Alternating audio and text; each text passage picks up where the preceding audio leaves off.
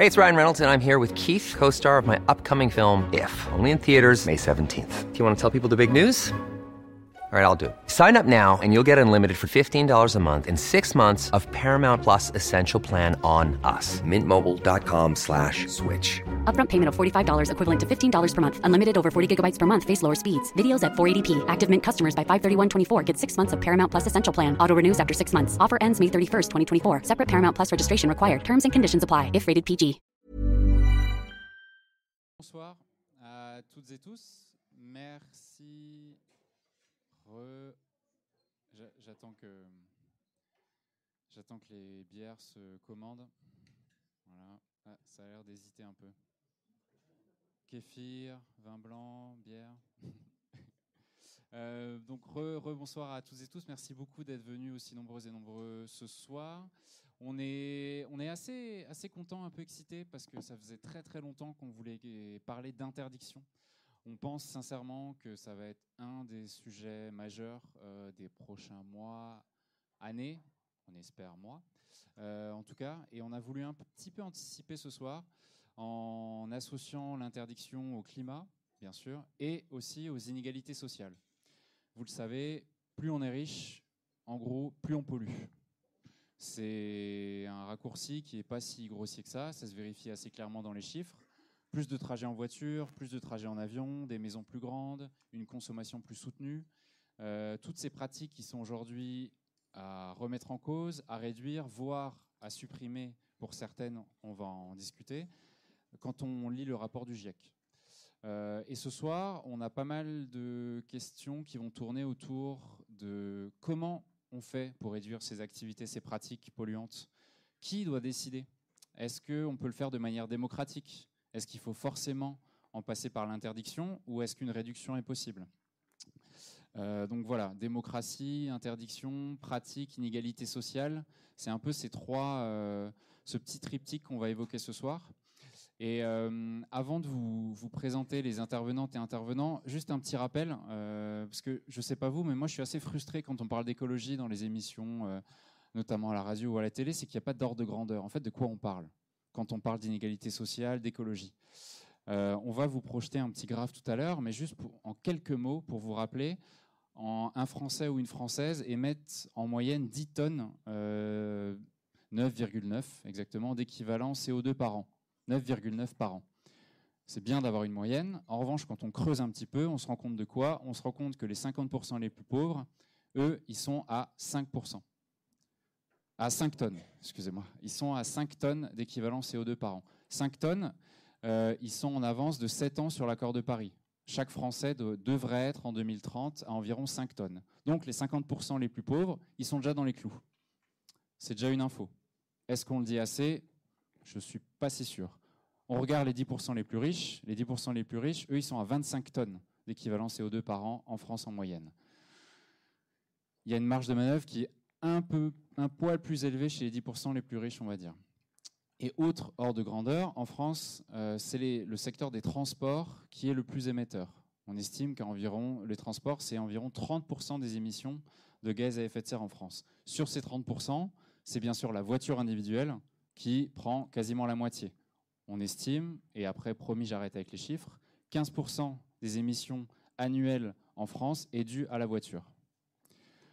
On en parlera sans doute ce soir. La voiture est essentielle pour un bon nombre de personnes, euh, mais ce qui fait exploser les émissions des transports, c'est quoi? C'est bien sûr l'avion.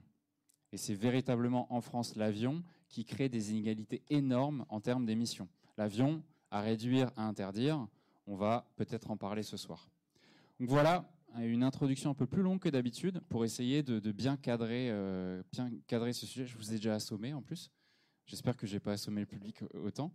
Et pour répondre à toutes ces questions, euh, on a la chance d'avoir avec nous Fanny Paris. Bonsoir Fanny. Avec le micro, c'est. Bonsoir.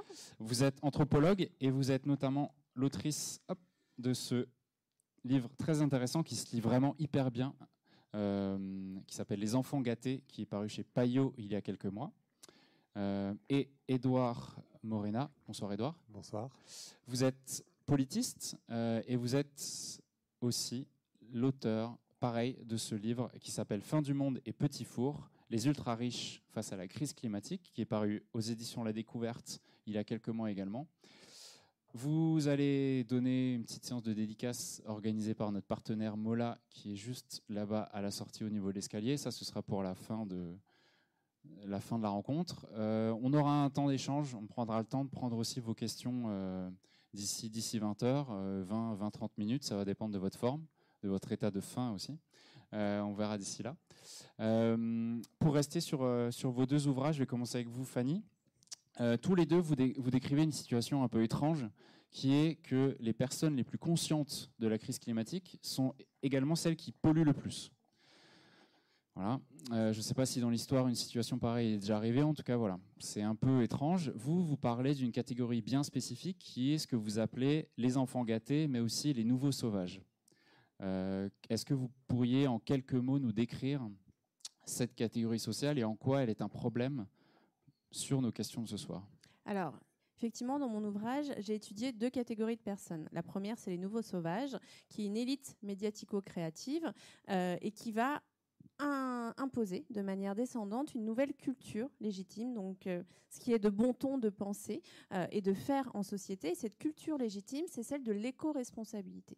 L'éco-responsabilité, on a en apparence l'impression euh, que ça va être le fait de réduire sa consommation ou du moins de se détacher du consumérisme de nos vies quotidiennes. Et en pratique, cette culture de l'éco-responsabilité, elle vise à amener un nouveau cadre normatif qui est celui d'une nouvelle forme d'hyperconsommation, mais qui va répondre à des normes euh, qui vont reposer sur des valeurs soit progressistes d'un point de vue sociétal ou écologique. Donc là, on va être sur une élite sociétale. Et juste en dessous d'eux, on va avoir euh, les enfants gâtés qui sont issus majoritairement des classes moyennes supérieures et des classes supérieures qui, eux, sont pas des influenceurs sociétaux, mais des influenceurs domestiques qui vont euh, essayer de faire ce que leur euh, demande ou ce que leur dit ces nouveaux sauvages et de changer certaines pratiques de leur mode de vie pour pouvoir continuer à vivre comme ils le font et en se disant euh, qu'on nous raconte une belle histoire, c'est du capitalisme responsable et c'est par la consommation, si elle est responsable, qu'on arrivera à la fois euh, à un changement de société, à une transition euh, socio-écologique, tout en maintenant nos modes de vie. Et tous mes travaux de recherche portent entre cette tension entre les pratiques et des imaginaires en fonction de ces deux classes sociales et quel va être l'impact sur le reste de la population. C'est quoi? C'est le passage d'une voiture thermique à une voiture électrique? C'est euh, moins de voyages en avion? C'est euh, consommer plus local? Alors c'est un petit peu tout ça. C'est surtout un changement de pratique à la carte en fonction des valeurs et de ce qui est euh, le plus agréable pour les individus. Donc c'est de se dire bon bah si la voiture thermique pollue et n'a plus forcément le vent en poupe, c'est pas grave.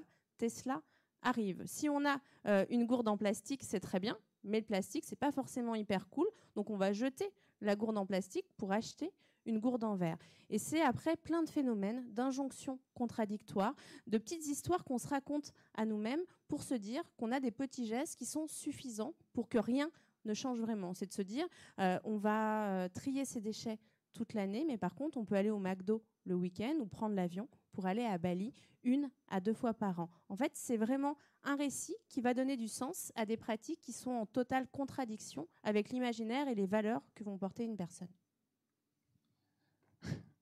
C'est toujours drôle parce que quand on, décrit cette classe, il y a toujours un côté un peu humoristique. On dirait que c'est un sketch. De, il y a une telle dissonance entre les pratiques et ce qu'on veut représenter euh, qui est assez étrange quand même. Enfin, est-ce qu'ils ont conscience Est-ce que les, personnes de votre terrain en, mm-hmm. tant qu'anthropologue ont conscience de cette dissonance énorme entre les petits gestes euh, qui représentent malheureusement euh, pas assez par rapport à l'effort qu'on doit faire collectivement et ce qu'ils veulent Alors, si on s'intéresse aux nouveaux sauvages, la grande majorité va être cynique, ou du moins va mettre en place un certain nombre de stratégies, souvent par bonne conscience, mais surtout pour maintenir son niveau de vie et ses privilèges, et du coup adapter sa consommation afin que ses préceptes soient en cohérence avec l'air du temps. Ensuite, si on s'intéresse aux enfants gâtés, la majorité y croit sincèrement, même si, une fois euh, qu'on leur met euh, le doigt sur leurs contradictions. En fait, ils vont euh, se réfugier dans un discours, et c'est ce que j'appelle les moralités utopiques, c'est de se dire que les valeurs et les convictions sont tellement fortes qu'elles invisibilisent en quelque sorte les contradictions. Une des théories que je développe euh, dans mon ouvrage, c'est celle de la théorie des animaux mignons.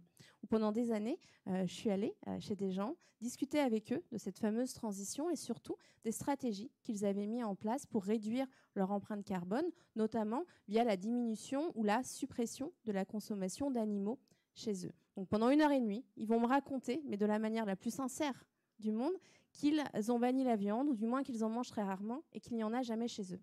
Et ensuite, en tant qu'anthropologue, quand je vais ouvrir les réfrigérateurs, je me rends compte qu'on a du blanc de poulet, euh, qu'on a des émiettés de thon, et qu'on a en fait plein de viande.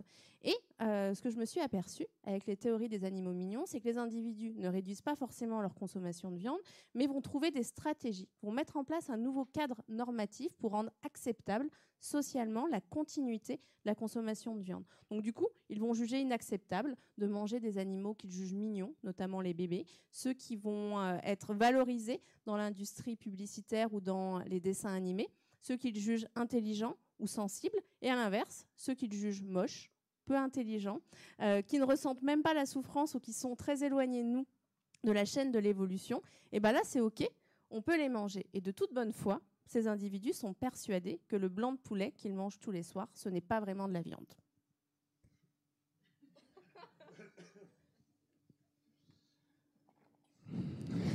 Belle ambiance, hein euh, Merci. Euh, Edouard, euh, vous, on vous a mis des verres à pied, Edouard, parce que vous, votre, euh, votre catégorie, c'est les ultra riches. Donc, euh, ouais, c'est ça. Vous êtes vous-même un ultra riche, il me semble bien, en ça, tant que prof, ça, se voit, ça prof à l'université. j'ai mis, mes chaussures d'ultra riche d'ailleurs. Voilà, j'ai quasiment, j'ai quasiment les mêmes. on a quasiment aussi la même veste. bref, c'est un autre sujet. vous vous, vous vous intéressez pardon, dans le dans, votre dernier livre, euh, effectivement aux ultra riches, mais moi ce que je trouve intéressant en tout cas dans ce livre, c'est que vous parlez des stratégies de ces ultra riches qui sont tout à fait conscientes des enjeux climatiques et des stratégies pour changer des politiques publiques, pour sauver leur entreprise. Enfin voilà, c'est tout le lobbying fait par cette classe sociale-là. Euh, et ça, c'est peut-être un peu moins connu. Effectivement, on a l'image des yachts, on a l'image des jets, mais leur stratégie pour essayer de maintenir leur business, ça, c'est un peu moins connu. C'est bien ça? Oui, c'est ça, effectivement, c'est d'analyser les, stratégies déployées par, euh, les élites, euh, économiques pour, euh, pour influencer le débat climatique. Et, pour, enfin, en gros, pour comprendre ces stratégies, il faut aussi comprendre pourquoi ces ultra-riches se mobilisent pour le climat, on pourrait dire, ou en tout cas s'engagent dans le débat climatique. Et, ça renvoie justement au fait... Ça, renvoie en partie un peu au, jet privé et, et au super mais, mais, ça renvoie aussi au fait que finalement, au-delà de leurs habitudes de consommation euh, climaticides. Euh, enfin, un ultra riche, c'est pas juste ses habitudes de consommation, c'est aussi son patrimoine. C'est aussi donc les capitaux qu'ils détiennent et là où ils sont investis. Parce que très souvent, un ultra riche, l'argent, il ne le planque pas sous son matelas. Il faudrait qu'il ait un très très gros matelas, mais il a plutôt tendance à le placer ou à l'investir. Et donc en fait, ces investissements-là, donc finalement, par le biais de ces investissements, ils sont euh, à la fois une responsabilité encore plus grande dans la crise climatique. Et d'ailleurs, en fait, les, travaux d'un Lucas Chancel, l'économiste Lucas Chancel le montrent très bien. En fait, même si les ultra-riches ont une responsabilité démesurée, comme tu l'as montré, euh, par le biais de leurs habitudes de consommation, en fait, ils ont une, responsabilité encore plus démesurée si on tient compte de là où, où est investi leur argent. Euh, parce que leur argent, il est investi parfois dans des infrastructures ou dans des projets aussi eux-mêmes climaticides, eux-mêmes émetteurs. Euh, euh, et en même temps, en fait, cet argent, il est aussi parfois investi dans des, euh, dans des actifs qui sont vulnérable aussi face au changement climatique. C'est-à-dire que cet argent, quand il est investi dans un, euh, je prends toujours un peu l'exemple d'un hôtel ou d'un immeuble à Miami, donc qu'ils ont acheté, bah, avec potentiellement la montée du niveau des océans, bah, euh, cet actif, il risque en fait d'être déprécié du fait de la crise climatique. Donc quelque part, et c'est ce que j'essaye de montrer pour essayer de comprendre pourquoi ils se mobilisent, euh, ils ont une forme de vulnérabilité qui est assez particulière, mais ils ont une forme de vulnérabilité aussi, quelque part, par, euh, euh, rapport à la, crise climatique. La crise climatique, elle les menace aussi. Elle les menace parce qu'ils sont, presque contre leur gré, ils sont obligés de partager la même planète que vous et moi, mais elle les menace aussi parce que les, menace aussi d'une manière un peu spécifique du fait qu'ils soient en fait aussi riches et du fait que du coup ils soient aussi exposés par le biais notamment de leurs investissements à la crise climatique. donc c'est ça qui va les, motiver aussi, en tout cas motiver certains d'entre eux à se mobiliser dans le débat climatique pour essayer de l'orienter, de faire en sorte que les, solutions en fait que l'on porte, les solutions que l'on met en œuvre en fait pour faire face, face à la crise climatique, ce soient des solutions qui garantissent leur pouvoir, leur pouvoir financier, mais aussi leur pouvoir, euh, leur pouvoir presque politique, on pourrait dire aussi. Euh, euh, donc voilà, donc c'est ça qui, explique finalement cette, cette, mobilisation de certains ultra-riches dans le débat climatique et du coup Ensuite, l'idée, c'est d'essayer de, comprendre un peu les stratégies qu'ils mettent en œuvre, justement, pour essayer d'influencer le débat. Donc, c'est des patrons de grandes entreprises qui vont dans les COP, euh, qui vont dans les sommets de l'ONU, euh, qui se retrouvent dans des cabinets ministériels, c'est ça? Oui, c'est ça. Euh, ben, effectivement, ils se rendent dans les COP. Alors, très souvent, en fait, ils utilisent une arme dont ils disposent, c'est l'arme de la philanthropie. Euh, donc, plusieurs d'entre eux ont des fondations philanthropiques. Par le biais de leurs fondations philanthropiques, ils financent en fait diverses initiatives euh, qui cherchent aussi à à la fois orienter le débat autour du climat, donc euh, sur en fait ce qui en gros est souhaitable et ce qui est possible, et en même temps de faire aussi tout un travail de lobbying en fait aussi sur les politiques climatiques, d'essayer d'orienter aussi les politiques climatiques pour qu'elles aillent finalement dans un sens qui, encore une fois, garantissent euh, leur pouvoir et leur position euh, dominante. Donc si on fait un petit rappel là des forces en présence, on a d'un côté une élite créative euh, qui a un certain pouvoir médiatique et qui veut imposer une certaine vision de l'écologie, mais qui veut pas du tout renier son propre confort. C'est un peu ça Totalement. Et de l'autre, des ultra riches qui sont capables d'influencer des politiques publiques à travers le monde, en tout cas dans le monde occidental, euh, et qui, pareil, ne veulent pas trop renier leur confort. C'est pas le, oui, c'est ça. C'est pas le projet. Donc, on est plutôt mal barré. Euh, si on résume aujourd'hui la, situation, sachant que euh, si on résume un peu les choses, Maxime, si tu peux passer le ou je, la slide. voilà où on en est un petit peu aujourd'hui. Vous avez une autre télé là aussi, voilà. Euh, si on veut réduire son, empreinte aujourd'hui, voilà les efforts qu'on doit fournir. On doit en gros passer des 9 tonnes dont je vous parlais tout à l'heure aux 2 tonnes. Euh, passer pour les 10% les plus riches, c'est passer de 25 tonnes à 2 tonnes. Vous voyez que la marge de manœuvre euh, est un peu, importante.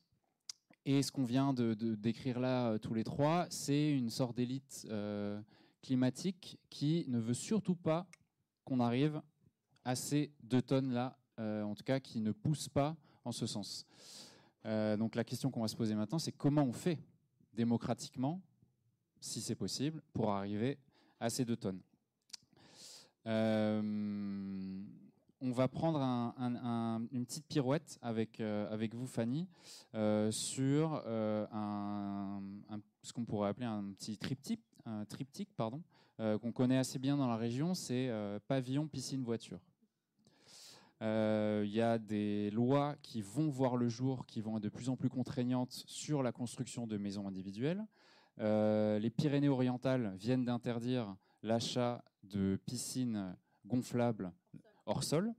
Euh, et il y a, je ne sais plus du tout ce qu'il en est à Bordeaux, mais il y a les fameuses ZFE, les zones à faible émission, qui vont commencer à voir le jour dans de plus en plus de centres-villes. Donc pour rappel, c'est des voitures qui polluent euh, qui n'ont pas le bon critère, cet autocollant-là, qui vont plus pouvoir passer dans les centres-villes. Euh, les interdictions arrivent de fait aujourd'hui pour plus ou moins bonnes, plus ou moins égalitaires, on en parlera, mais en tout cas, il y a de plus en plus d'interdictions qui vont arriver dans la loi. Euh, est-ce que c'est une bonne chose, ce que je viens décrire là, ou est-ce que du coup, on vise uniquement les classes moyennes et les classes populaires et on se trompe totalement d'ennemis alors moi déjà en tant qu'anthropologue, je n'ai pas à dire ce qui est bien ou ce qui est mal, c'est juste essayer de comprendre ce qui est en train de se passer. Par rapport aux élites euh, pardon, que je décris et aux ultra riches euh, que décrit Edouard, euh, en fait, si on a des réglementations qui visent à avoir une transition sociale et écologique qui est cohérente avec l'urgence du moment de société, ça nécessite comme c'est très bien écrit, non seulement de faire différemment, mais surtout euh, d'avoir une nouvelle ontologie, d'avoir un nouveau rapport sur le monde et en fait de positionner la contrainte au cœur de nos modes de vie. Or, la société d'hyperconsommation du siècle dernier, et notamment euh, le modèle capitaliste, fait tout pour mettre très loin la notion de contrainte de notre quotidien et même quand on va avoir des injonctions, quand on va être fatigué, quand on va vouloir rechercher du bien-être ou une quête spirituelle, ça va être perçu comme une injonction qui va être positive alors qu'on nous met des contraintes. Et là, en fait, euh, on nous demande de switcher totalement et euh, le confort que l'on promettait notamment euh, aux classes moyennes, parce que la société d'hyperconsommation, c'est l'avènement d'une classe moyenne occidentale, et eh ben c'est pas forcément compatible avec le dessin des classes supérieures et l'urgence sociale et écologique. Donc d'un côté, on est sur une tension en se disant bon, bah, quelles sont les stratégies que l'on va mettre en place pour essayer d'amener une permanence de nos modes de vie, de ce rêve euh, des classes moyennes qui tournent autour euh, de la consommation. Et d'un autre côté, on est obligé de mettre des contraintes. Donc du coup, est-ce que la question qu'on se pose, c'est est-ce que les contraintes sont compatibles avec la poursuite d'un système capitaliste? Mes élites créatives ou ces ultra riches euh, tentent de maintenir la population dans un statu quo. Or, à partir de la loi ZAN, de toutes les interdictions qui sont en train d'arriver, ZAN, zéro artificialisation nette, donc à partir de 2050, on ne peut plus avoir de maisons individuelles. En gros, euh, c'est de se dire bon bah si le rêve d'accession à la propriété avec un imaginaire et des stéréotypes culturels qui sont construits depuis des décennies n'est plus possible, est-ce que l'histoire et le discours du capitalisme responsable peut tenir? Est-ce que les classes populaires et les classes moyennes vont continuer à croire dans le capitalisme responsable si ce qu'on leur promet n'est plus possible? Donc là, c'est un petit peu plus la question, et c'est de se dire, on est dans une période où on a le choix de nos contraintes, sauf que les contraintes que l'on refuse, c'est des normes qui ne sont pas encore là, et ces normes ne sont pas forcément aux avantages des classes supérieures, que ce soit les miennes ou les siennes. Donc là, il y a vraiment un enjeu, parce que ce qui est intéressant, c'est comme on l'a dit en introduction, les classes supérieures sont celles qui polluent le plus, mais si on change de paradigme de société et qu'on s'intéresse aux coûts socio-énergétiques d'un individu, et qu'en gros, ce qui est invisible dans notre société devient visible, et ben c'est ces classes supérieures qui vont être le plus impactées par ces changements à venir.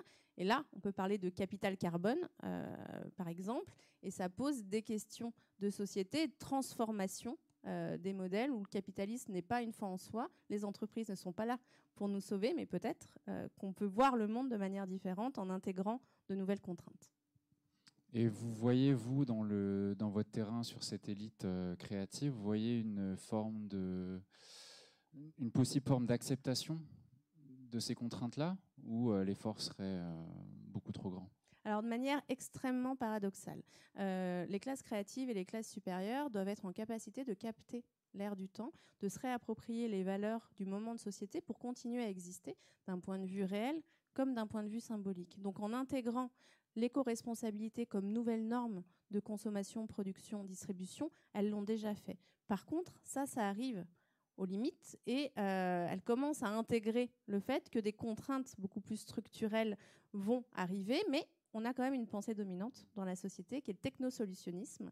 Et grâce à la technologie, grâce à des innovations qui n'existent pas encore, à des énergies propres, à la décarbonation, on, a ce mythe du capitalisme responsable qui résiste encore pour le moment. L'hydrogène vert, c'est un, bon exemple de cette énergie qui n'existe pas vraiment encore, mais qui est promue comme l'énergie du futur. Il y a aussi un autre point. Euh, effectivement, elle, de fait, elle, est dans une consommation peut-être plus responsable, même si elle est encore très loin euh, de respecter euh, l'accord de Paris. Il y a aussi un fait, c'est que les classes populaires, généralement, se construisent en opposition à la classe créative que vous décrivez là.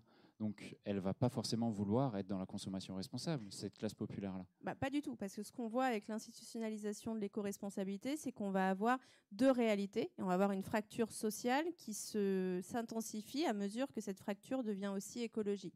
D'un côté, euh, à l'extrémité basse du corps social, on va avoir une sobriété subie, et comme vous l'avez euh, très bien dit, les classes populaires euh, vont avoir un mode de vie qui va être beaucoup plus sobre, de manière contrainte. Donc en gros, avec l'éco-responsabilité, on aurait pu croire que leur mode de vie, que tout ce qui va être euh, lié à la seconde main, à l'économie de la fonctionnalité, euh, à la recyclabilité, auraient pu imposer leur mode de vie comme une nouvelle norme. Or, les classes créatives que j'ai étudiées, en imposant une nouvelle culture légitime, positionnent l'éco-responsabilité comme, comme un nouveau signe de distinction et de prestige social et vont imposer des normes qui sont liées à un groupe social spécifique et qui ne correspondent pas aux réalités des autres individus. Le bio, par exemple. Le bio qui est, plus un marqueur social aujourd'hui qu'une euh, qu'une volonté de consommer mieux. Ça peut être le bio, ça peut être Vinted, ça peut être les marques euh, qui sont jugées éco-responsables, ça peut être toutes les nouvelles enseignes euh, qui sont plus proches des producteurs mais qui font partie des grands groupes et qui sont autant de manières de faire société qui ne correspondent pas aux habitudes, aux références culturelles et au mode de vie des individus. Donc au-delà au lieu pardon, euh, de réduire euh, drastiquement la consommation, d'un côté, euh, on va l'augmenter, et d'un autre côté, pour ceux qui ont une sobriété qui va être subie, ils vont avoir comme objectif d'atteindre cet idéal de la maison, de la piscine et de la voiture qu'ils n'ont pas encore atteint. Et là, on est sur un débat d'entre-soi qui est très franco-français, mais si on dézoome à l'échelle internationale, on a l'émergence des classes moyennes mondiales qui, elles, vont encore rebattre euh, les cartes de l'éco-responsabilité telles qu'on le pense euh, en Occident auprès des classes moyennes et des classes sup. De l'autre côté du spectre, Edouard, si on prend l'exemple de l'avion, euh, c'est très intéressant de voir la réaction quasi épidermique, et c'est le cas notamment à Bordeaux, sur, sur la liaison Paris-Bordeaux en avion, d'une simple restriction des vols, notamment sur les vols intérieurs. Pour rappel, la Convention citoyenne pour le climat avait proposé que toute possibilité de train en 4 heures, on interdit les vols intérieurs euh, qui sont équivalents. Le Paris-Bordeaux, par exemple. Euh, la loi euh, n'est pas du tout passée dans ce sens. On est, je crois, à 6 heures et quelques. Enfin, il n'y a que quelques lignes qui ont été interdites, dont Paris-Nantes. Et encore, pas quand c'est pour aller prendre une correspondance à l'international. Bref, on n'y est pas du tout encore sur les vols intérieurs.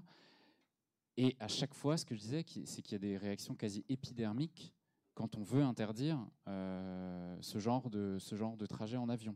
Or, on sait que si on veut respecter l'accord de Paris, mais pas que, l'avion, notamment les vols intérieurs, c'est niette tout simplement. Comment on peut expliquer ça, euh, Edouard, sachant que quand on regarde les chiffres de qui prend l'avion en France, eh ben c'est une minorité de minorité, surtout pour des vols business. Euh, c'est vraiment pas du tout la majorité. Or, c'est ce qu'on entend le plus. Comment on peut expliquer ça? Euh, comment on peut expliquer ça? Bah, je, pense que, je, pense que ce qui est intéressant, c'est qu'au niveau des réactions épidermiques dont tu parles, finalement, ce ne sont pas juste les réactions de ceux qui prennent l'avion. On, commence à se euh, tutoyer, c'est ça? Oui, bah on, se tutoie, ouais. Non? On peut se vous voyez aussi pour la forme. mais, euh, mais, mais, en tout cas, je pense qu'effectivement, la réaction elle est épidermique, mais elle ne concerne pas seulement ceux qui prennent l'avion, ce qui est aussi assez intéressant à voir. Mais, mais je pense que ça rejoint peut-être aussi justement ce sorte de, de, sentiments aussi, enfin, juste un sentiment d'injustice dans le sens où je pense qu'il y a peut-être aussi un sentiment que finalement, euh, ceux qui polluent le plus ou ceux qui ont euh, une plus forte responsabilité dans la crise climatique ne font pas les efforts nécessaires. Du coup, pourquoi moi, c'est ce que j'en ferais en fait? Et je pense que c'est une réaction qui, euh, enfin, certes, d'un côté, on peut se dire oui, bah, ce genre de réaction, ça fait avancer, ça fait rien avancer. du coup, on est tous individuellement responsables, on a tous notre rôle à jouer, on peut tous faire notre petit, euh, notre petit bout, etc., etc., qu'il ne faut pas s'arrêter à ça. Et en même temps, c'est quand même un point enfin, qui me semble quand même important, en fait. Euh, c'est que euh, à partir du moment où il y a un sentiment d'injustice, où il y a un vrai sentiment que, justement, les ultra-riches ils ne réduisent pas leur mode de vie, ou ils continuent comme, comme avant, et ils continuent à avoir le même mode de vie, ils ne font pas d'efforts, et ben de fait, voilà, qu'on n'ait pas envie de faire d'efforts, ça se comprend aussi d'une certaine manière. Euh, et en plus, pour, pour revenir un peu ce qui, ce qui avait été dit avant, en fait, ce qui, ce qui est aussi intéressant avec les, les, les stratégies des ultra-riches, c'est qu'en fait, non seulement ils sont pas nécessairement prêts à faire cet effort eux-mêmes de réduction de leurs émissions, mais en fait, à travers notamment les logiques de compensation, ils sont, ils sont, presque, ils sont prêts à, payer quelqu'un d'autre pour les faire à leur place. Euh, ce qui, ce qui... Planter des arbres au Zimbabwe planter des arbres au Zimbabwe ou euh, effectivement euh, euh, aussi parfois, et ça, ça a aussi des conséquences humaines en fait. C'est ce qui fait aussi parfois qu'on se retrouve avec une sorte de nouvelle logique d'enclosure, de, de, de, privatisation en fait de tout un tas de, territoires, notamment dans les pays, dans les pays du Sud, territoires qui traditionnellement été occupés par des populations qui vivaient sur ces territoires parfois depuis des générations et des générations, on les exclut de ces terres pour ensuite planter des arbres ou pour aussi protéger ces terres parce qu'ils concentrent énormément de carbone. donc encore une fois, ça, ça renforce un peu plus, je pense aussi, ce sentiment, ce sentiment d'injustice. Et, pour moi, c'est lié aussi à la manière dont on cadre l'enjeu. C'est-à-dire que, en fait, euh, la manière dont le débat et l'enjeu climatique il est présenté, c'est de dire que finalement, une tonne de carbone euh, d'un ultra riche équivaut à une tonne de carbone euh, d'un paysan au Bangladesh. C'est-à-dire qu'en fait, on ne on, fait pas la différence. En fait, on considère que justement, c'est la même chose. Et c'est pas la même chose. Et je pense que c'est important de le dire. C'est pas la même chose. D'un côté, on peut avoir des, des, des émissions de survie c'est-à-dire, euh, on est obligé de brûler du charbon parce qu'on qu'on faut qu'on réchauffe euh, la nourriture pour nourrir sa famille, ou il faut qu'on réchauffe sa maison. Et de l'autre côté, effectivement, on a des émissions de luxe, des émissions qui sont en trop, qui ne sont pas nécessaires. Mais ce sont ce sont pas, c'est effectivement à chaque fois du CO2. C'est une tonne de CO2 là et une tonne de CO2 ici, mais en même temps, euh, ce que ce que recouvre cette tonne de CO2 n'est pas pareil.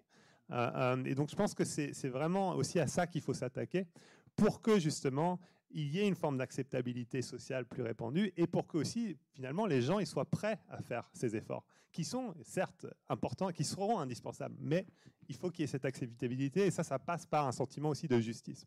Il y a un sondage de l'ADEME qui, montre que deux tiers des Français seraient prêts à faire des efforts conséquents sur leur mode de vie s'il y avait une répartition juste des efforts. C'est exactement ce que vous dites. Oui, absolument. Et, effectivement, je pense que je pense que c'est vraiment c'est vraiment ça. C'est euh, euh, et, et, en plus, c'est aussi lié, je pense à cette aussi une manière de cadrer le débat. En fait, je pense qu'on parle là essentiellement en fait de consommation. En fait, on parle vraiment de d'habitude de consommation. Et je pense que c'est important, encore une fois, de se focaliser sur la consommation et sur les habitudes de consommation. Et effectivement, par le biais de nos habitudes de consommation, mais aussi par le biais de leurs habitudes de consommation, les ultra-riches ont effectivement, on a tous une responsabilité dans le problème. Par contre, il faut aussi tenir compte euh, des autres dimensions du problème, c'est-à-dire, encore une fois, les autres dimensions qui sont liées aussi pour le coup plus à la production finalement, à l'autre côté des choses, c'est-à-dire en fait à, la production et du coup aussi aux capitaux qui sont investis dans des systèmes de production qui sont aussi ultra émetteurs. Et, finalement, euh, c'est là aussi où les ultra riches ont une responsabilité, parce que ce sont leurs capitaux qui sont investis dans l'économie réelle. Ce sont leurs capitaux qui sont investis dans des, entreprises qui sont aussi responsables de, de tonnes d'émissions de CO2 dans l'atmosphère. Donc ils ont cette sorte de double responsabilité, à la fois par le biais de leur consommation et aussi par le biais de leurs investissements, qui les mettent quand même dans une catégorie bien particulière, qui, accentue un peu plus euh, euh, leur responsabilité dans le problème. Il y a, pour aller dans ce sens, il y a un, acteur plus ou moins majeur euh, dans la lutte contre le réchauffement climatique qui pourrait interdire certaines productions, qui pourrait restreindre la consommation, c'est l'État. L'État est quasiment absent de vos deux ouvrages.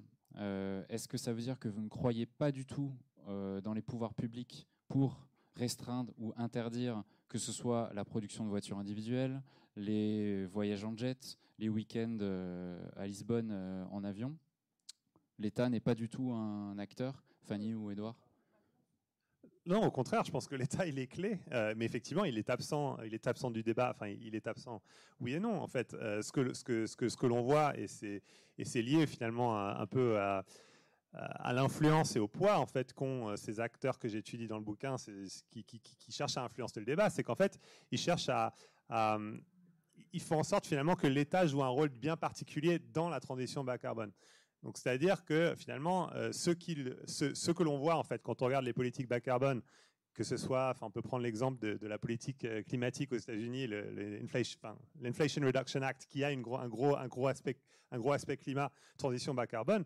en fait, euh, c'est une forme d'intervention étatique, mais en fait, c'est une forme d'intervention étatique qui, a un coût financier très important pour la collectivité, mais qui consiste essentiellement en fait à faire des crédits d'impôt, à, faire des prêts garantis, et du coup, en fait, à à, déléguer finalement le pouvoir de la transition à des acteurs privés en les subventionnant.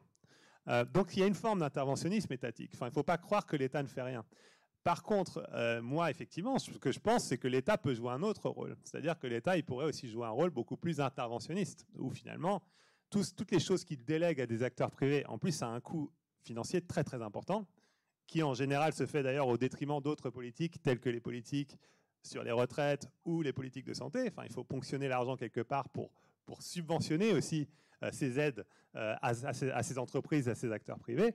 en fait, je pense qu'effectivement, on pourrait envisager un État, par exemple un service public de l'énergie verte, où finalement l'État en fait prenne en charge euh, les questions en fait de production énergétique, etc., etc., et qui soit sous le contrôle aussi démocratique de fait de, de, ce fait-là. Mais je pense que pour, pour en arriver là, il faut aussi d'abord être en capacité de, de repolitiser le débat en quelque sorte et de, de, casser un peu aussi avec ce sort de discours qui est parfois un peu binaire, qui consiste à dire que voilà, on est soit pour ou contre l'action climatique, euh, qu'en gros, euh, ce qu'on nous propose actuellement, euh, le capitalisme responsable ou le capitalisme vert, ou qu'on peut l'appeler, c'est exactement la même chose.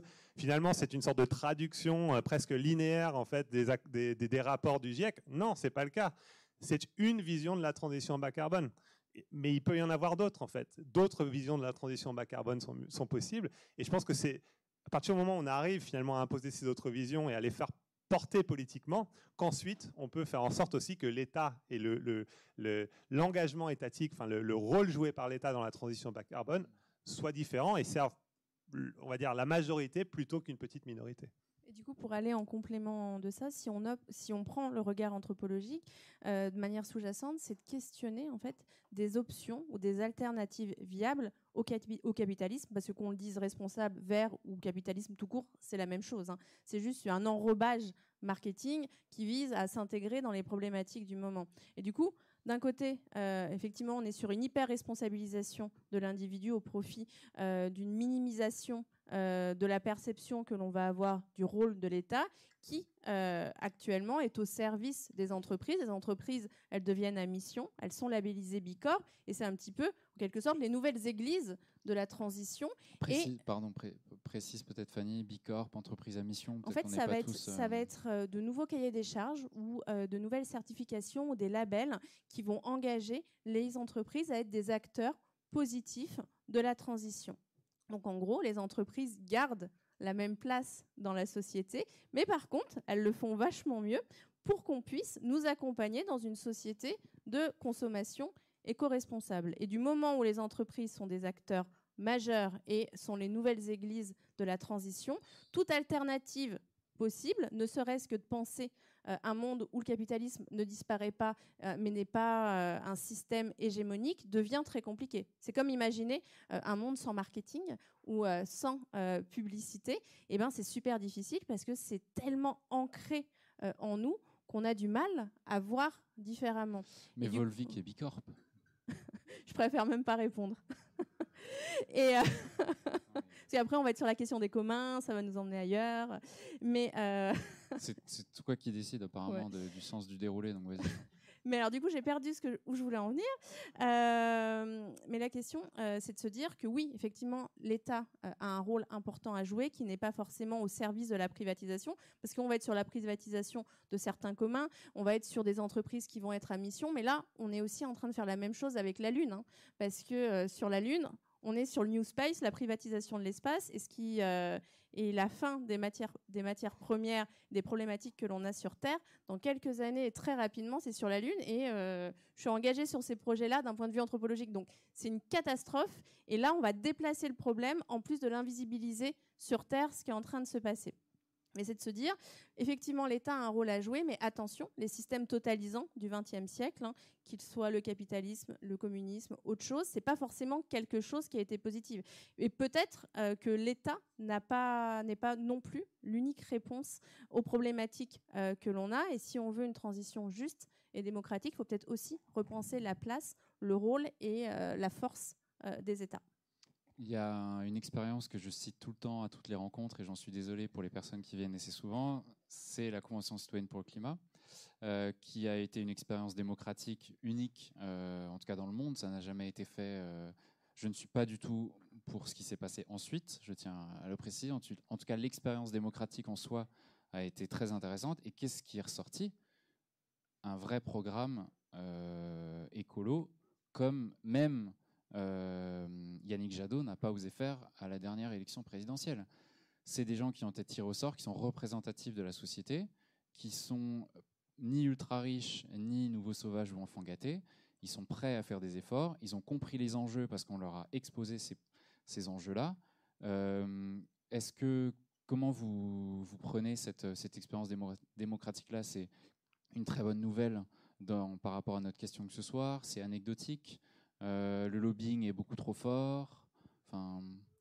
Très rapidement, ce que je peux dire, c'est que c'est rassurant et c'est cohérent avec ce qu'on voit sur le terrain, mais du moment où on ne remet pas en cause de manière plus globale nos modes de vie, la place de la consommation des entreprises et des États, hein, au risque de me répéter, et eh ben, toutes les bonnes intentions euh, du monde, parce que les gens, euh, personne n'est bête, on est plein de bon sens, et au final, quand on interroge les individus à l'échelle personnel, et ben en fait, il y a énormément de personnes qui sont très conscients euh, des problématiques, des enjeux et de la place de la contrainte euh, pour pouvoir avoir euh, un mode de vie qui est davantage en cohérence avec le plancher social et les limites planétaires. Mais à la fois, on a les routines quotidiennes, on a les habitudes, on a des stéréotypes et des imaginaires, une culture de vie où ça demande à la fois de politiser le renoncement, mais également de se dire bon ben comment si on n'a pas d'alternative globale de société, ou même si on n'est pas sur un ensemble de structures de société euh, qui se mettent en place, ben, c'est un peu un coup d'épée dans l'eau.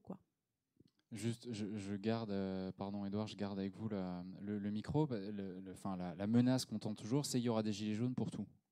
Il y aura des gilets jaunes de la voiture, il y aura des gilets jaunes de l'énergie. Les gens ne vont pas accepter qu'on leur donne des contraintes. On a tellement été habitués à vivre dans l'abondance. Euh, citer euh, Emmanuel Macron, que chaque contrainte, ça va être des grosses manifs, euh, voire des blocages dans la rue. Qu'est-ce que là vous nous dites le contraire vous? Alors en fait, tout dépend des contraintes. Euh, les contraintes, en fait, c'est la contrainte est visible en période de changement parce que la contrainte, c'est une norme qui n'a pas été encore acceptée par le groupe. La manière que l'on a de parler de ce soir, de se tenir, de se comporter, en fait, c'est plein de contraintes dont on n'a pas conscience parce que c'est des normes de société. Les chaises sont plutôt confortables. Heureusement. Mais à chaque, changement de société, on a des contraintes qui apparaissent. En fait, ce qui est intéressant, c'est que pour les classes populaires et les classes moyennes, les contraintes, euh, pour le moment, en fait, le sont parce qu'elles sont imposées par une culture euh, ou par un système qui ne correspond pas forcément à leur mode de vie et à leur quotidien. Donc, tant que euh, mes classes créatives et que vos ultra riches, en fait, maintiennent un système à flot, bah oui, euh, on aura ce type euh, euh, de, manifestation ou de réaction. Mais par contre, il, serait rassurant qu'il y ait un éveil de conscience plus global et que les personnes arrêtent de croire dans des entités irréelles qui organisent le réel, qui sont des entreprises, qui sont des États, qui sont des organisations internationales. Parce que du moment où on n'y croit plus, on voit la vie différemment et peut-être que les manifestations ou euh, certains faits qui vont faire société seront très différents parce que se construiront à partir d'imaginaires et euh, d'objectifs qui le seront aussi. J'ai une autre question sinon. non, mais juste pour revenir à la, question sur la Convention citoyenne, moi je pense qu'effectivement c'est une expérience, euh, comme tu dis, c'est, enfin, vous dites, je sais pas, euh, unique, et très, enfin, très intéressante. Mais, je pense que ce qui, pour moi, le gros problème avec la, Convention citoyenne, c'est plutôt le fait que euh, les, les, les, préconisations qu'elle a faites n'ont pas été suivies des faits, en fait. Et, non, mais ce que je veux dire, c'est que c'est aussi les conséquences que ça a, en fait, sur, euh, sur notre rapport aussi euh, à l'État, notre rapport aussi aux, gouvernants en fait que ça que ça génère, ça, renforce une forme de défiance en fait quant au fait que finalement, euh, voilà, finalement la convention c'était juste un, un, truc qui a été mis en place en réaction en partie d'ailleurs aux gilets jaunes, mais aussi à tout un tas d'autres choses qui se sont passées et que finalement voilà, enfin, ça, c'était juste, c'était juste un spectacle, enfin, c'était juste une mise en scène en quelque sorte. Euh, et je pense que c'est en, ça que c'était, pour moi, le, problème, il est plutôt là, en fait. Il est plutôt sur le, manque de suite euh, de, la chose et le fait que finalement, ça, a accru, encore une fois, ce sentiment de défiance vis-à-vis euh, des, gouvernants quant au, quant au fait qu'ils finalement, ils, agissent dans l'intérêt général euh, euh, plutôt que, alors qu'en fait, il donne plutôt le sentiment d'agir dans l'intérêt, comme, comme, comme, tu l'as dit, de lobby ou d'intérêt particulier. C'est si fort que ça en France. Euh, on le sait aux États-Unis, on le sait au Royaume-Uni, mais c'est si fort que ça en France. Cette, cette, place du lobbying, notamment sur les questions climatiques, toi, tu as pu le constater quand tu as étudié cette catégorie-là? En France, bah, pour le coup, c'est vrai que mes travaux sont pas tant sur la France en fait, elles sont plutôt sur le sur l'international. Mais mais ce que ce que je peux voir ou le sentiment que j'ai, c'est que, enfin, en tout cas, le, gouvernement actuel, euh, enfin, le, président actuel, finalement, enfin, le sentiment qu'il donne, c'est plutôt euh, effectivement d'être euh, d'être beaucoup plus attentif, on va dire, à ses intérêts d'une minorité de, de, de, personnes plutôt privilégiées. Et je pense qu'on le voit beaucoup. D'ailleurs, là où on le voit peut-être, c'est justement dans, toute la mise en scène qu'il y a eu autour de lui comme héros du climat, avec, alors je ne sais pas si vous avez suivi, mais en, 2017, il a organisé un sommet, le One Planet Summit, c'est un sort de gros sommet international sur le climat, qui était un peu en réaction à la décision de Donald Trump de sortir de l'accord de Paris. Mais toute cette mise en scène, alors quand on regarde ce sommet, ce qui est intéressant, c'est justement la mise en scène. C'est-à-dire qu'il y avait à la fois une mise en scène d'Emmanuel Macron en euh, héros du climat et en héros de l'environnement, euh, alors qu'en fait, lors de la campagne présidentielle, en fait, il, avait été plutôt faible hein, sur, le, sur le projet climatique et, environnemental, et tout d'un coup, il s'est converti en, en, héros du climat. Et en parallèle, en fait, cette, cette mise en scène de Macron s'est aussi faite à travers une mise en scène aussi de Michael Bloomberg et de tout un train en fait de, milliardaires philanthropes qui se sont aussi pointés euh, à cette conférence euh, à Paris euh, qui étaient eux aussi du coup mis en scène comme héros du climat en parallèle. Donc ils, partageaient finalement l'estrade. Euh, euh, et du coup, effectivement, ça m'a, pour moi, ça m'a un peu plus conforté dans l'idée que j'avais aussi de, la stratégie et de la, vision finalement de la transition bas carbone qui est portée par Emmanuel Macron. C'est-à-dire que c'est une transition bas carbone qui effectivement est centrée sur cette idée que ce sont les entreprises, que ce sont les investisseurs, que ce sont les, les ultra riches engagés sur la cause climatique qui vont en fait être porteur de la transition bas carbone et que finalement la transition bas carbone qu'il nous faut, c'est une sorte de, sorte de transition tout simplement d'un capitalisme fossile à un capitalisme vert, par le biais de mécanismes de marché, par le biais effectivement de technologies, d'innovation, etc., etc. Donc si je vous comprends bien tous les deux, l'interdiction n'est en soi pas du tout un frein, pas du tout un problème euh, pour une grande majorité de, de, personnes. Et celles et ceux qui bloquent, c'est vraiment les personnes que vous décrivez là qui n'ont, elles, aucun intérêt à ce que des restrictions et des interdictions arrivent. Si je résume, j'ai entendu des biens, bien sûr, euh, dans, oui, dans le non, bien sûr. Je pense qu'il y, y, y, y, a effectivement de ça. Ceux qui bloquent le plus, on peut dire, ce sont effectivement ces acteurs, euh, ces ultra riches.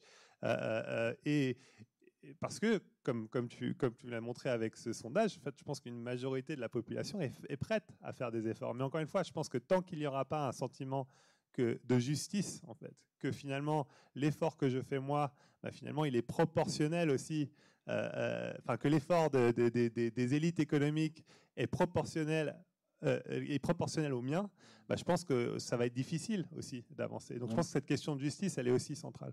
On a des exemples à travers le monde de politiques qui ont vraiment restreint les pratiques des ultra riches Malheureusement, j'en ai pas en tête. Euh, euh non. Pas le Costa Rica. Costa Rica, c'est l'exemple qu'on donne un peu partout, non? Ah bah Non, non, au contraire. non, non, malheureusement, le Costa Rica, c'est, non, non, ils sont très portés d'ailleurs sur les marchés euh, carbone et euh, la valorisation des forêts. Non, enfin, en tout cas, j'ai pas, j'ai pas de politique en tête. Après, je pense qu'il y a tout un tas d'organisations de mouvements qui, pour le coup, ont des idées en fait et sont tout à fait capables en fait de mettre sur la table des, des, des, des politiques qui, pour le coup, serait euh, sûrement plus contraignante et plus juste, notamment euh, à l'égard des ultra-riches, et en plus, en fait, une fois, serait, serait plus démocratique, parce que je pense que c'est aussi ça le problème, c'est qu'il y a aussi ce, il faut qu'en fait, je pense que pour que les gens fassent un effort, il faut aussi qu'ils aient le sentiment d'être entendus, et que finalement, euh, l'effort qu'ils font, ils participent aussi à une transition bas carbone qui est aussi une transition qui leur, qui leur ressemble en fait, quelque part, qui, qui, répondent aussi à leurs besoins, en fait. Et je pense que c'est ça aussi le problème, c'est que la transition et le projet de transition qu'on nous vend, finalement, c'est pas un pas un projet de transition pour nous, euh, c'est un projet de transition pour d'autres. Et du coup, je pense qu'on a, on a, ça, fait qu'on a d'autant plus de mal finalement à y adhérer, en fait, à être emballé par ce projet de transition. Avant de passer à vos questions, quand on regarde euh, ce schéma euh, peu importe, on ne va pas rentrer dans, les détails, Fanny, mais quand on regarde ce schéma, effectivement, la phrase de, ce site que je vous invite à suivre régulièrement, liglou.fr, qui est hyper intéressant, euh, sur la, sur, euh, qui, produit plein de schémas intéressants sur la transition. réduire son empreinte carbone, ce n'est pas ne plus rien faire, c'est faire différemment. Est-ce que tu penses que les personnes que tu as suivies sont conscientes qu'elles sont loin encore d'arriver à ça, sachant que ce ça qui est décrit dans ce schéma-là, honnêtement, il n'est pas si terrible que ça. Alors, euh, pour replacer un petit peu de méthodologie, les personnes que j'ai suivies sont des individus qui ne veulent pas sortir de la société de consommation, qui ne veulent pas renoncer à croire euh, dans le capitalisme ou dans les entreprises. Bien évidemment qu'il y a plein d'individus qui sont inscrits, qui s'inscrivent dans des initiatives alternatives, dans d'autres manières de faire société, que ce soit d'un point de vue euh, politique, euh, d'un point de vue des modes de vie, etc. Donc toute cette partie, je ne l'ai pas vue. Dans la partie que j'ai étudiée, ou du moins qui est traitée dans l'ouvrage, les individus n'ont pas forcément conscience euh, de l'ensemble du chemin qu'il leur reste à parcourir pour réduire cet écart entre leur discours et leur pratique. Ils vont se focaliser sur ce qui est le plus plaisant euh, à imaginer ou à voir, qui sont les petits gestes ou des changements de pratique ou des signes de réassurance via des marques, via des circuits de distribution ou via des idéaux qui leur permettent de continuer euh, à faire société. Mais généralement, euh, ce que j'ai pu voir sur le terrain, c'est ce que j'appelle le crédit moral. Donc, c'est qu'une bonne action permet de justifier d'autres actions moins bonnes. Et du coup, on va, on va regarder euh, ce qui se passe bien pour pouvoir avoir une vision assez sympa de soi-même. Ensuite, sur le faire différemment, en fait, ça nécessite ce que j'appelle une souveraineté morale. La souveraineté morale, c'est de se dire comment on désacralise la réalité, la construction de la réalité que l'on a depuis qu'on est enfant, qui va être euh, appuyée par les discours publicitaires, par les films, par les séries, partout, pour se dire comment j'arrive à réfléchir un petit peu en dehors du cadre dans lequel euh, j'ai été euh, éduquée, dans lequel je navigue pour pouvoir redéfinir les valeurs entre bah, le visible et l'invisible. Donc, par exemple, c'est de se dire ma consommation quotidienne, si je m'intéresse à la valeur étendue en termes d'extraction, production, distribution, consommation, imaginaire publicitaire, modèle économique et fin de vie des produits, on se rend compte qu'il déjà n'y a pas que l'empreinte carbone, on parle que de ça, mais il y a également l'impact sociétal que l'on a sur nos modes de vie, parce qu'entre les systèmes euh, naturels qui sont pollués à proximité des mines où on va extraire euh, des matières premières. Ensuite, euh, entre les usines de production, par exemple, de nos smartphones, où on a l'exemple de l'usine Foxconn euh, qui va mettre des filets anti-suicide aux fenêtres pour que les personnes ne peuvent même pas mourir pour pouvoir échapper à leurs conditions. C'est tous ces éléments-là qui nécessitent de réinvestir différemment des valeurs. Et pour moi, accepter de faire différemment, c'est pas forcément penser uniquement en termes de pratique ou de technologie euh, bas carbone ou de décarbonation, mais de se dire quelles sont les valeurs qui nous semblent acceptables d'un point de vue euh, de la justice sociale et climatique et sur lesquelles on peut reconstruire des communs, des communs de consommation, des communs de mode de vie et qui ne se feront pas au détriment des autres et de la planète. Et sur la question qui nous intéresse ce soir, sur la question de l'interdiction, comment toi tu le comment toi tu le perçois? Parce que encore une fois, si je comprends bien, on peut rien atteindre cette classe sociale non plus, quoi. Alors l'interdiction, à un moment donné, elle est en train d'arriver. Elle n'arrive pas forcément assez vite, et c'est quelque chose de nécessaire, mais qui n'est pas suffisant. Comme les petits gestes. Les petits gestes, ça participe à nous acculturer à une nouvelle manière de faire et à percevoir différemment les ressources qu'on croyait illimitées, parce qu'elles arrivent au robinet ou elles arrivent à l'interrupteur, et finalement elles ne le sont pas tant que ça. Donc ce soit les petits gestes, les euh, interdictions, c'est éminemment euh, nécessaire. Mais si on s'arrête là-dessus, c'est simplement une course en avant qui maintient un statu quo jusqu'à ce que ce soit la réalité qu'on connaît, mais en pire, malgré qu'elle soit parée de verre ou de responsabilité. Euh, les interdictions, elles doivent aussi peut-être venir de chacun d'entre nous en refusant certaines actions, certaines injonctions de notre quotidien et qui vont dépendre en fonction de notre culture, notre classe sociale, de ce qui est important pour nous. On est un petit peu dans un moment charnière où il y a plein de choses qui sont en train de se passer qu'on ne voit pas forcément encore parce qu'on est maintenu euh, dans un quotidien et on a encore le choix de nos contraintes et le choix de faire différemment. Et atteindre euh, les deux tonnes, euh, c'est aussi une certaine forme de liberté que l'on a avant qu'elle s'impose à nous et d'avoir peut-être une réglementation qui nous amènera vers quelque chose de beaucoup moins euh, sympathique et qu'on va regretter euh, si on ne s'était pas un petit peu euh, bougé les fesses avant. Bernard Arnault qui est interdit de prendre son jet, tu y crois, Edouard J'aimerais bien, mais après, je ne sais pas si j'y crois. Non, actuellement, non, c'est difficile à envisager, même si je pense que il y, a, une vraie, enfin, ce qui me, donne quand même de l'espoir, c'est qu'il y a quand même eu tout un tas de mobilisations, qu'il y a un intérêt de plus en plus marqué finalement pour ces personnes-là et pour, euh, leur responsabilité dans la crise climatique, qu'on s'intéresse encore une fois à la fois à leur mode de vie, que, finalement en s'intéressant au jet de Bernard Arnault, on s'intéresse aussi aux investissements de Bernard Arnault et du coup on prend un peu plus conscience aussi du fait que euh, voilà, les ultra riches ont une responsabilité qui va vraiment bien au-delà de leurs habitudes de consommation. Et donc, euh, euh, voilà. Donc je pense qu'il y a, en tout cas, euh, ce que l'on voit et le fait qu'on ait ces sortes de soirées aussi, ça montre bien qu'effectivement il y, a, une certaine prise de conscience, en tout cas, de la part de la société quant au par rapport à ce problème-là. Et, on l'a vu d'ailleurs, il y a une tentative même de passer une loi pour interdire les jets privés à l'Assemblée nationale. Encore une fois, c'est des choses qui sont assez nouvelles, qui, il y a cinq ans, je pense qu'on n'aurait peut-être pas envisagé ce genre ce genre d'initiative. Donc donc je pense que les choses avancent quand même. Après, euh, je ne sais pas si il faudrait qu'elles avancent sûrement un peu plus vite, mais, euh, mais elles avancent quand même. Merci, on peut déjà les, les applaudir. Merci beaucoup.